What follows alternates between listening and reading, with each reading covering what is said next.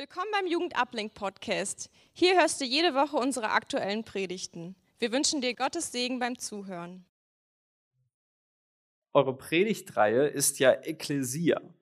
Und da geht es um die Gemeinde. Das Wort Ekklesia heißt ja die Herausgerufenen. Und das ist ein Begriff, der im Neuen Testament für die Gemeinde verwendet wird.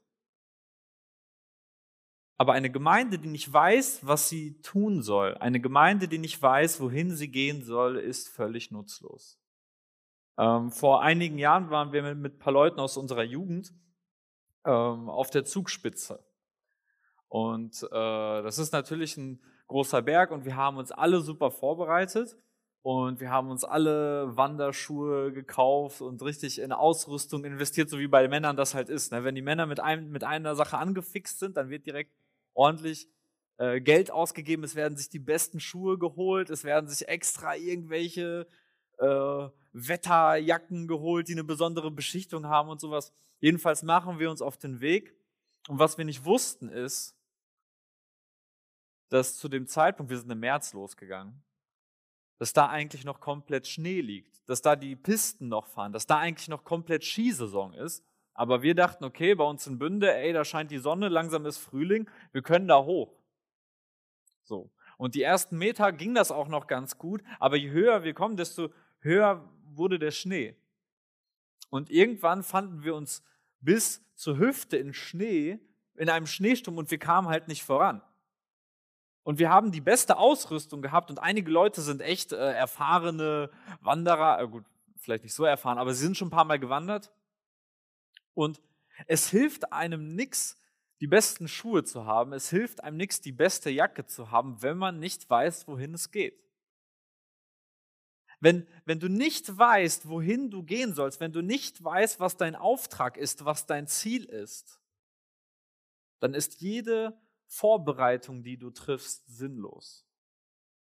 Und ich behaupte, wenn wir als Gemeinde nicht wissen, was unser Auftrag ist, wenn wir nicht wissen, wo wir hin sollen, dann ist alles, was wir tun, sinnlos. Natürlich, wir können uns anstrengen, wir können hier super Gottesdienste gestalten, wir können super Gemeinschaft in den Kleingruppen haben, wir können Dinge unternehmen, wir können große Feste feiern, wir können Evangelisation machen. Aber wenn wir nicht wissen, warum wir das tun, wenn wir nicht wissen, was das Ziel einer Jugend ist, was das Ziel einer Gemeinde ist, dann verliert es ihren Sinn. Und deswegen ist das, glaube ich, ganz, ganz wichtig und deswegen finde ich das so gut, dass ihr diese Themenreihe macht und dass wir heute über den Auftrag der Gemeinde sprechen, weil der Auftrag der Gemeinde uns eigentlich den Sinn gibt, warum wir das hier tun, was wir eigentlich tun. Ja, also gerade wenn man mal im so kirchlichen Rahmen aufwächst, wenn man christliche Eltern hat und man wächst irgendwie in dieser Gemeinde auf und man ist am Anfang in der Kinderstunde und dann irgendwann in der Jungschar, Teenie irgendwann in der Jugend, dann wirkt das für einen immer so selbstverständlich. Aber oft, also ich habe mich selber oft ertappt, dass ich nicht wirklich wusste, okay, warum bin ich jetzt eigentlich in der Jugend? Also klar, ich bin, weil es Freitag, ich bin da immer in der Jugend. Aber warum, warum bin ich hier? Was mache ich hier eigentlich? Was ist überhaupt das Ziel von dem Ganzen? Und ich glaube, es ist sehr, sehr wichtig, dass wir uns diese Fragen stellen. Und ähm, im Endeffekt kann ich euch jetzt schon in einer Kurzform die Antwort geben. Die Gemeinde hat drei Aufgaben. Die Gemeinde hat drei Aufgaben. Lob, Gemeinschaft und Mission. Jetzt könnten wir auch alle nach Hause gehen, weil wir jetzt alle wissen, okay, was ist der Auftrag der Gemeinde? Aber wir müssen uns die Frage stellen, okay, das klingt ja alles super, das wird in der Theologie dann auch immer mit Richtungen beschrieben. Also die Gemeinde hat eine Richtung nach oben. Anbetung, Gott loben. Wir haben eine Wirkung nach innen, das heißt Gemeinschaft, Seelsorge, solche Sachen. Und wir haben natürlich eine Wirkung nach außen, das heißt Mission, Menschen zu Jüngern machen, Leute mit dem Evangelium erreichen. Aber das klingt so logisch und das klingt so einfach, aber ich stelle mir immer wieder die Frage, was das eigentlich bedeutet. Und es ist super, dass wir in der Bibel einen Brief haben, der sich eigentlich hauptsächlich mit der Gemeinde beschäftigt. Und das ist der Epheserbrief. Ja, also wenn 1. Korinther 13 das hohe Lied der Liebe ist, dann ist der Epheserbrief das hohe Lied an, der Gemeinde, an die Gemeinde. Paulus schwärmt von der Gemeinde in diesem Brief.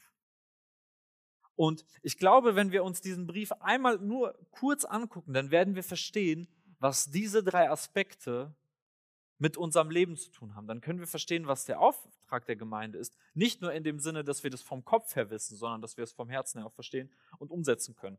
Äh, ihr könnt gerne mit aufschlagen. Wir werden natürlich nicht durch den ganzen Epheserbrief gehen, so viel Zeit haben wir nicht. Ähm, aber ich möchte einfach drei Stellen mit uns kurz besprechen, die uns zeigen, wie dieser Auftrag geschehen kann. Die erste Stelle ist ähm, Epheser 1, die Verse 3 bis 6.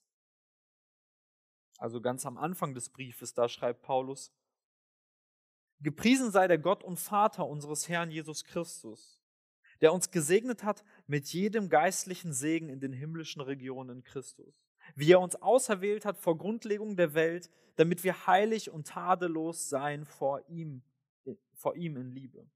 Er hat uns vorherbestimmt zur Sohnschaft für sich selbst durch Jesus Christus, nach dem Wohlgefallen seines Willens, zum Lob der Herrlichkeit seiner Gnade, mit der er uns begnadigt hat in dem Geliebten. Irgendwie ein bisschen ein ziemlich komischer Text, da kommen auch ganz, ganz komische Begriffe vor, wie Erwählung und, und wir sind vorherbestimmt. Aber was ich an diesem Text betonen möchte, ist der Anfang und das Ende. Paulus beginnt den Brief mit Lobpreis. Und er sagt, gepriesen sei Gott. Er lobt Gott für das, was Gott getan hat. Was hat Gott getan? Gott hat die Menschen, an die er schreibt, gerettet. Und er schließt sich mit ein. Der uns gesegnet hat mit jedem geistlichen Segen in den himmlischen Regionen in Christus. Er schaut auf diese Gemeinde und er sagt, ihr habt Grund zum Loben. Warum? Weil ihr in Christus seid. Weil Gott, wenn er euch ansieht, nicht den sündigen Simeon sieht, der ganz viele Fehler hat, das, weil er nicht den Menschen sieht, der sein Leben nicht auf die Reihe kriegt. Nicht den Menschen, der Sorgen hat, nicht der Mensch, der Zweifel hat, der vielleicht mit Depressionen zu kämpfen hat, sondern weil er den Menschen sieht, den Christus so sehr geliebt hat, dass er für ihn gestorben ist. Und Paulus bricht in Lobpreis aus und er sagt, gelobt sei Gott, dass er uns errettet hat. Das ist die Kernaussage dieser Passage. Und er, er sagt dann, okay, wozu ist das denn? Und dann sagt er in Vers 6, zum Lob der Herrlichkeit seiner Gnade, mit der er uns begnadigt hat in dem Geliebten. Und hier haben wir einen zweifältigen Lobpreis. Zum einen lobt er Gott und sagt, wir haben Grund, Gott zu loben, weil er uns gerettet hat. Aber das Ganze bringt auch eine Verantwortung mit sich, nämlich Gott genau dafür zu loben, weil es der Grund ist, weshalb er uns geschaffen hat. Der Mensch ist nicht nur als Selbstzweck geschaffen, sondern der Mensch ist zur Ehre Gottes geschaffen. Gott hat den Menschen nicht geschaffen, damit der Mensch in sich selbst Erfüllung findet, weil das kann er nicht, sondern Gott hat den Menschen geschaffen, damit der Mensch in ihm Erfüllung findet. Und das musst du mir nicht glauben. Du kannst eigentlich mit deinem Leben machen, was du willst. Wir Menschen haben die Freiheit, mit unserem Leben zu tun, was wir wollen. Was ich aber immer wieder beobachte, dass egal in welche Sachen ich mich rein vertiefe, egal auf welche Sachen ich meinen Wert setze, egal welche Sachen mir im Leben so sehr wichtig sind, am Ende komme ich immer zu dem Punkt, dass sie mich nicht erfüllen. Egal wie stark ich mich in einige Sachen investiere, egal welche Sachen in meinem Leben so, so, so wichtig sind. Ich weiß nicht, wie es euch geht, aber ich komme immer wieder an den Punkt, dass diese Sachen mich nicht erfüllen. Und das ist das, was viele Menschen umtreibt. Das ist das, worüber sich viele Menschen Gedanken machen, weil sie auf ihr Leben schauen und weil sie so viele Dinge haben, in die sie sich investieren, aber weil ihnen keiner, keiner dieser Dinge wirklich Erfüllung gibt. Und die Bibel gibt uns genau dafür eine Antwort, indem sie uns sagt, okay, die Absicht Gottes ist nicht, dass wir Freude in uns selbst finden, sondern dass wir wahre Freude, wahre Befriedigung, wahres Glück, wahre Erfüllung in ihm finden, weil er uns gerettet hat und wir ihn deswegen loben können. Der Auftrag der Gemeinde und der Auftrag jedes Einzelnen ist die Anbetung Gottes in allem. Und ich weiß nicht, wie es euch geht, aber wenn, wenn ich höre, okay, äh, die Gemeinde Gottes, die soll ja anbeten. So, dann denke ich natürlich erstmal an Musik. Und es ist nicht falsch. Das ist nicht falsch.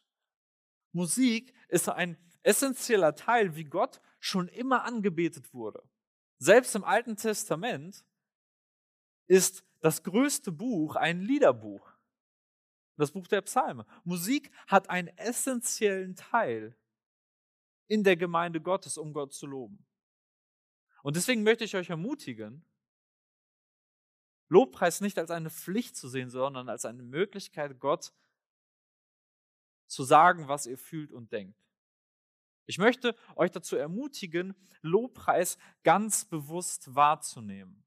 Und ich weiß, dass das schwierig ist, weil das immer oft Routine geworden ist und weil man die Lieder, Lieder ja meistens schon kennt. Und ich möchte euch mal dazu ermutigen, wenn ihr im Lobpreis seid, richtig auf den Text zu achten.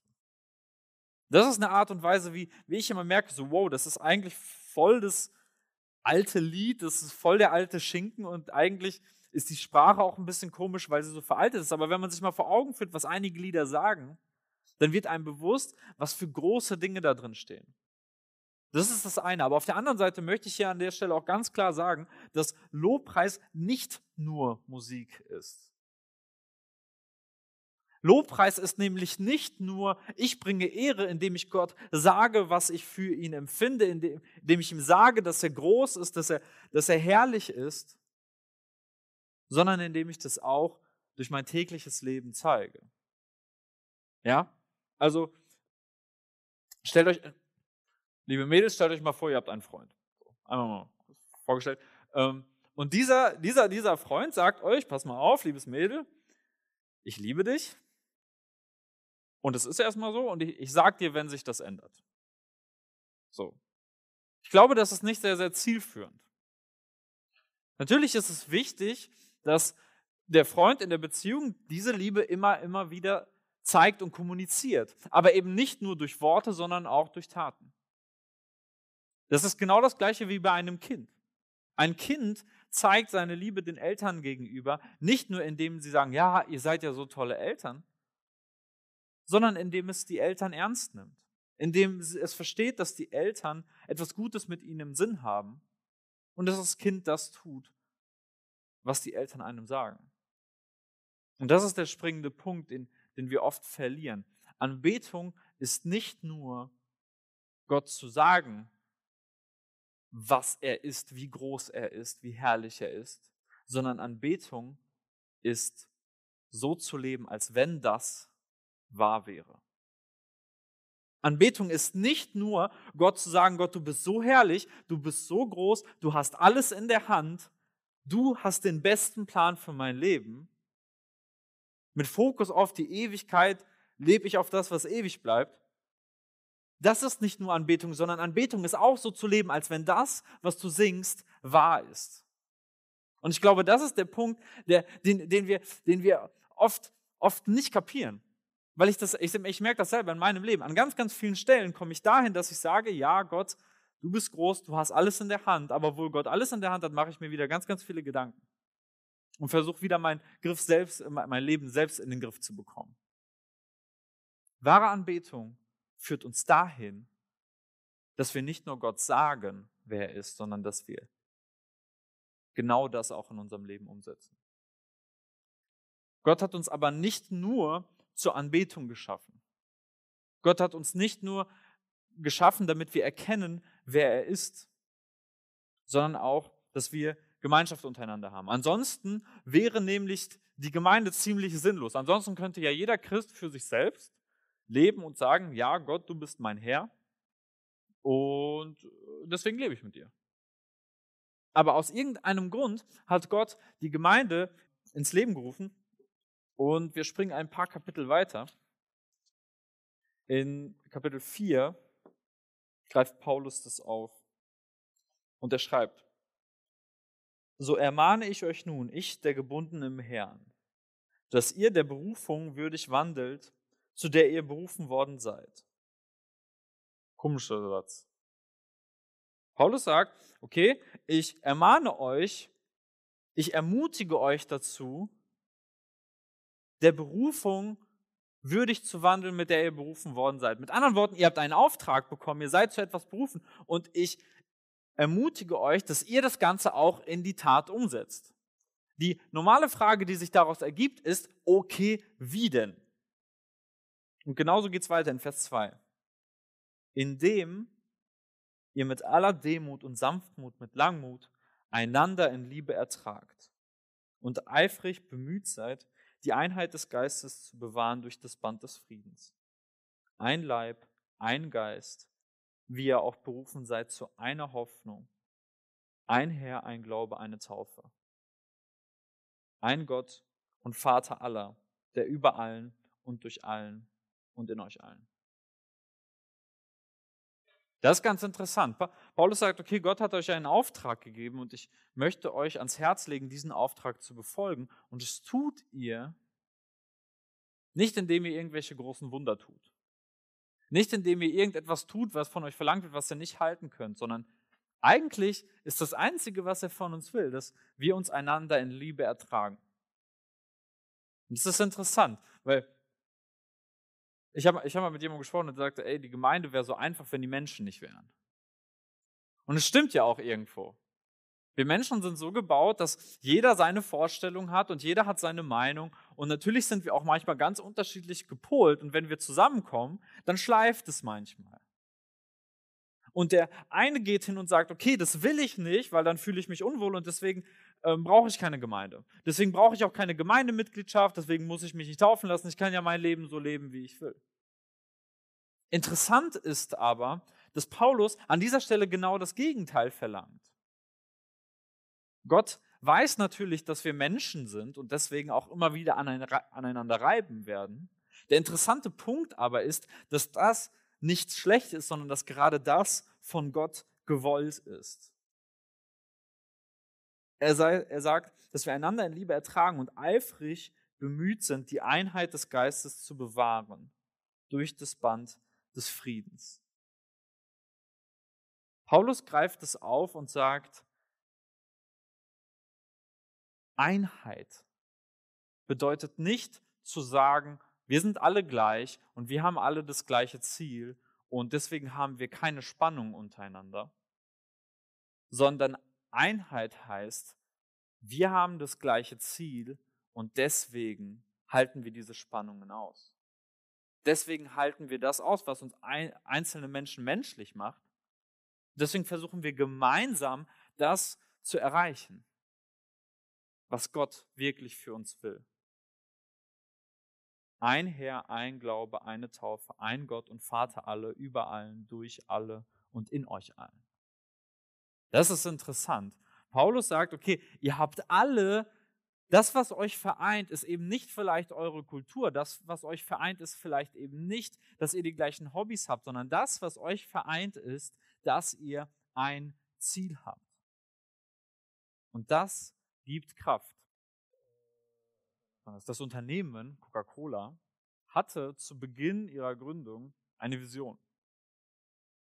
Und die Vision war, dass jeder Mensch in jedem Land schon einmal eine Coca-Cola in seiner Hand halten sollte. Ich habe jetzt letztens geguckt, die Vision ist nicht mehr aktuell, die haben mittlerweile ein anderes Vision Statement auf ihrer Website. Aber eine Zeit lang war das ihre Vision.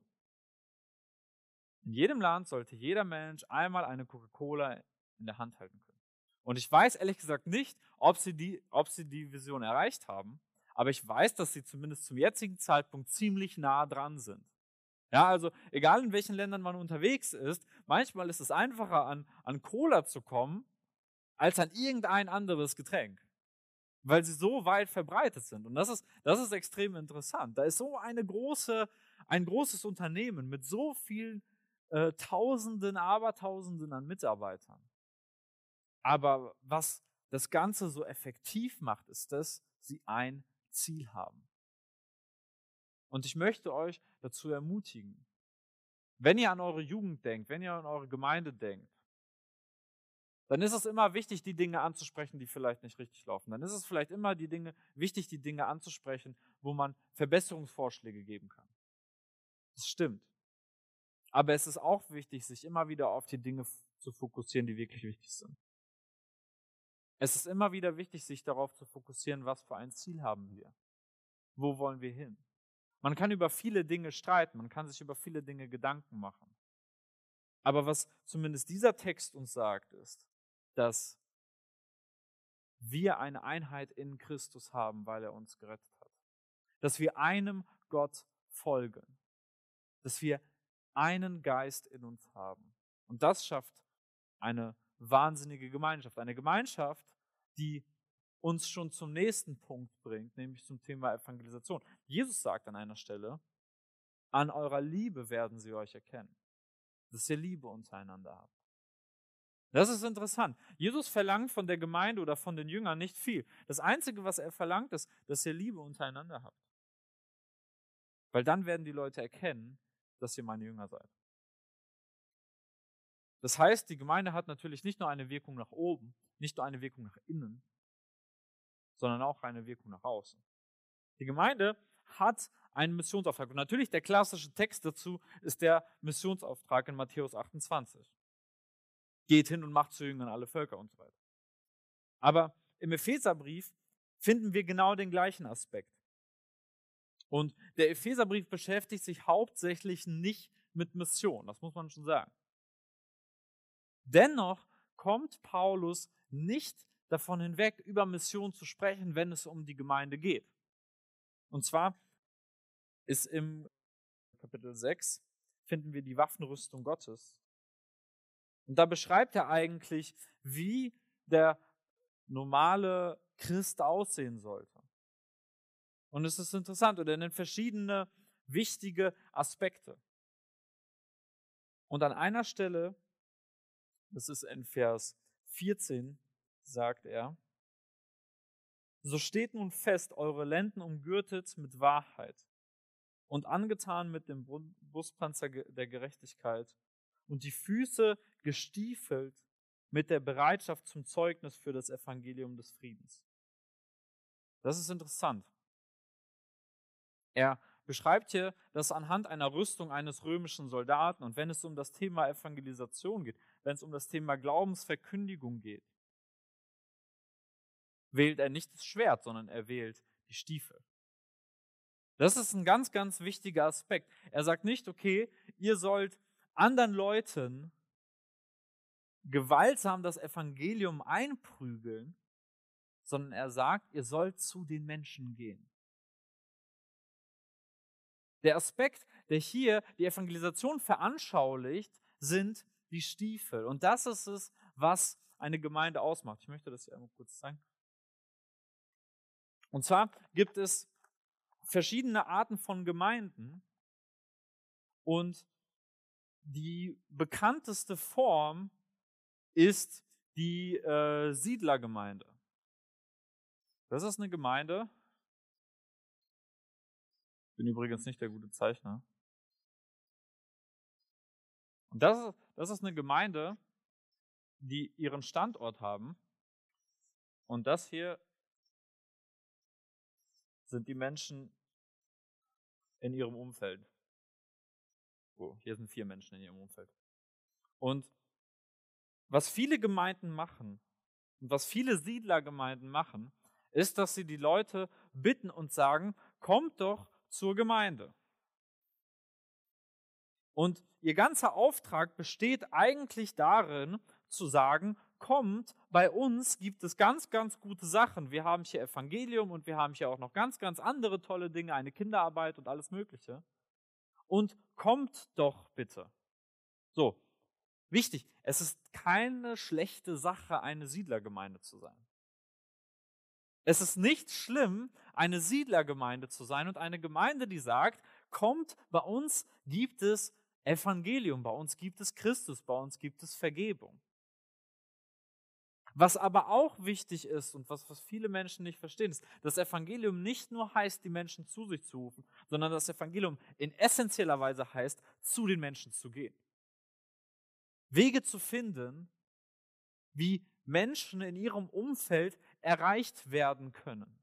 Christus ist das beste Beispiel. Christus ist von der Herrlichkeit auf die Erde gesandt worden, um dort zu sein, wo die Menschen sind, die ihn brauchen. Genauso ist eine Gemeinde in einen Ort gestellt worden, nicht nur um eine Anlaufstelle zu sein, sondern auch um rauszugehen, um Menschen mit dem Evangelium zu erreichen. Und ich glaube, das ist ganz, ganz wichtig, dass wir das verstehen. Und ich finde das so gut, dass in diesem Text vor allem der Aspekt des Hinausgehens veranschaulicht wird, in dem Paulus sagt, okay, die Verkündigung des Evangeliums wird durch die Schuhe veranschaulicht, die das Gehen symbolisieren, das Hinausgehen. Und ich möchte dir die Frage stellen, an welchem Punkt hast du Kontakt zu Nichtchristen? Und ich muss gestehen, dass das für mich ein wahnsinnig schwerer Punkt ist und war.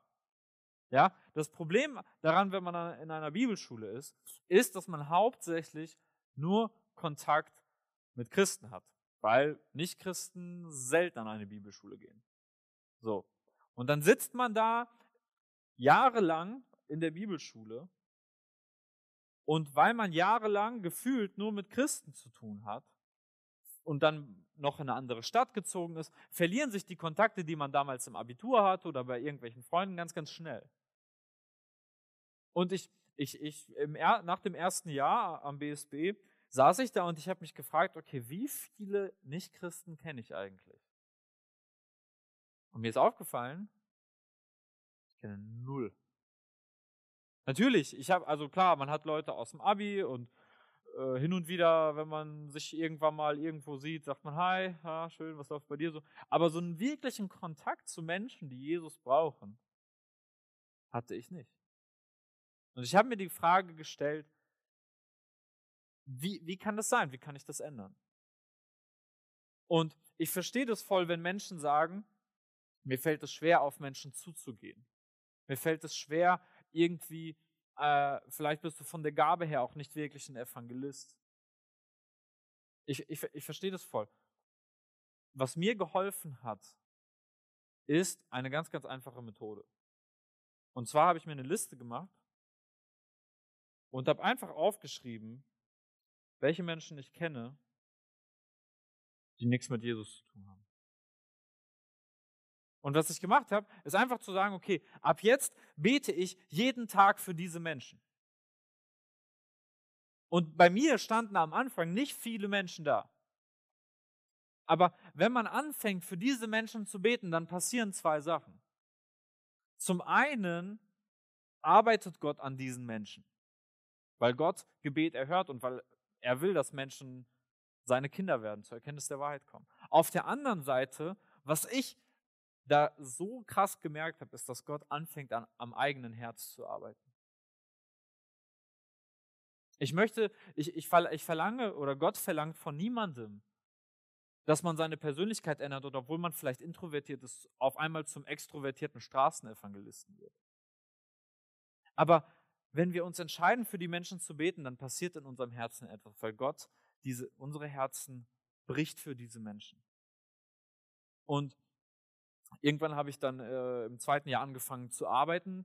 Dadurch hatte ich wenigstens ein bisschen Kontakt zu Nichtchristen. Aber ich habe gemerkt, okay, mir fehlt an vielen Stellen einfach der Mut, um Menschen mit dem Evangelium in Kontakt zu bringen. Um Menschen die frohe Botschaft weiterzugeben. Was habe ich gemacht? Ich habe sie auf die Liste geschrieben. Und es vergeht eine Weile und am Anfang passiert vielleicht nichts, aber irgendwann fragen die, ey, was machst du eigentlich? Und dann fängt man an zu erzählen, dann kommt man ins Gespräch. Und interessant ist, dass ich jedem dieser Personen, die ich auf der Arbeit getroffen habe, jedem von ihnen das Evangelium mindestens einmal erzählen konnte. Und ich bin wirklich kein großartiger Evangelist. Und das ist nur ein Weg, aber gerade wenn du sagst, okay, Evangelisation ist nicht so mein Ding, dann möchte ich dich dazu ermutigen, dazu challengen, das mal auszuprobieren. Fang diese Liste an und versuch drei Monate das durchzuziehen. Und ich, ich verspreche dir, du wirst, da werden, da werden Dinge passieren, wo du selbst erstaunt sein wirst. Weil es eben nicht wir ist, wir sind, wir sind, die Dinge tun, sondern Gott ist, der Dinge tut. Das, Schwierige, das Schlimmste an einer Gemeinde ist, wenn sie ziellos ist. Das Schlimmste an einer Gemeinde ist, wenn sie komplett den Fokus verliert. Das Beste, was einer Gemeinde passieren kann, das Beste, was jedem persönlich passieren kann, ist im Willen Gottes zu leben. Das Beste, was einer Jugend passier, in einer Jugend passieren kann, ist, wenn sich Menschen ents entscheiden, diesen Auftrag zu leben.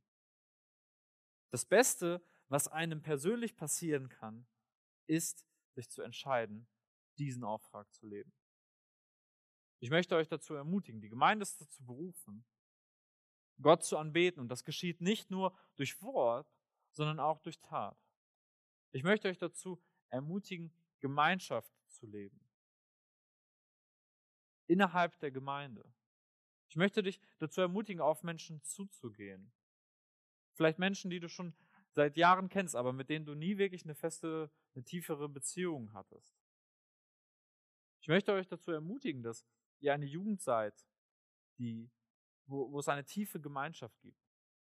Und ich möchte jeden von euch challengen, zu sagen, okay, ich möchte nicht nur hier in dieser Gemeinde leben und Leuten sagen, ja, komm, hier ist es ganz toll, sondern ich möchte euch dazu challengen, hinaus zu den Menschen in Lippstadt zu gehen, um zu gucken, ob ihr sie erreichen könnt. Nicht weil, nicht, weil ihr so toll seid, nicht, weil ihr das alles könnt. Also ihr seid alle ganz toll, aber. Sondern weil Gott es kann. Die Gemeinde ist eben nicht eine Gemeinde von Menschen, sondern die Gemeinde ist in erster Linie Gottes Gemeinde. Und wenn wir auf ihn vertrauen und wenn wir uns seinen Auftrag bewusst machen, dann kann er Großes mit uns vollbringen. Amen. Vater, ich danke dir dafür, dass du uns gerettet hast. Ich danke dir dafür, dass egal, was in unserem Leben schief geht, egal wie, wie selbstsüchtig wir manchmal sind, dass du unser Leben siehst und dass du deinen Sohn für uns gesandt hast. Ich danke dir dafür, dass du jede Sünde am Kreuz getragen hast. Ich danke dir dafür, dass wir diese Vergebung annehmen können und aus dieser Vergebung leben dürfen. Ich danke dir dafür, dass du uns aber auch nicht alleine lässt, sondern dass du uns in Gemeinschaft gestellt hast, dass wir als Brüder und Schwestern zusammen dich anbeten dürfen, dass wir, dass wir von dir lernen dürfen. Ich möchte dich bitten, dass du uns hilfst, diesen Auftrag, den du uns gegeben hast, in die Tat umzusetzen. Ich möchte dich bitten, dass du uns hilfst, ein Leben zu leben, was dich ehrt, dass wir auch andere nicht aus den Augen verlieren und dass wir deine Botschaft Menschen weitergeben, die dich noch nicht kennen. Ich möchte dich bitten, dass du uns hilfst, Gemeinde Gottes zu bauen mit denen, die schon da sind, für die, die noch nicht da sind. Ich möchte dich bitten, dass du uns dazu befähigst. Du kennst uns, du kennst unsere Herzen, du weißt, wo da unsere Baustellen sind. Und ich bitte dich einfach um Gnade, dass du uns hilfst, zu deiner Ehre zu leben, würdig dieser, dieser Berufung zu leben. Ich danke dir für die Jugend in Lippstadt, ich danke dir für die Gemeinde, ich danke dir für, für die ganzen guten Leute, die hier sind und ich möchte dich bitten, dass du auch die Jugend noch viel segnest in ihrem Auftrag. Du hast sie ganz bewusst hier an diesen Platz gestellt. Du siehst jeden Einzelnen in dieser Jugend, du kennst jedes Herz, du kennst jede Person, du kennst jede Geschichte und ich bitte dich darum, dass du uns dass du dich durch uns verherrlichst und dass wir Werkzeug in deiner Hand sind. Amen. Falls dich die Predigt angesprochen hat, teile sie gerne und leite sie an deine Freunde weiter. Wir würden uns sehr darüber freuen.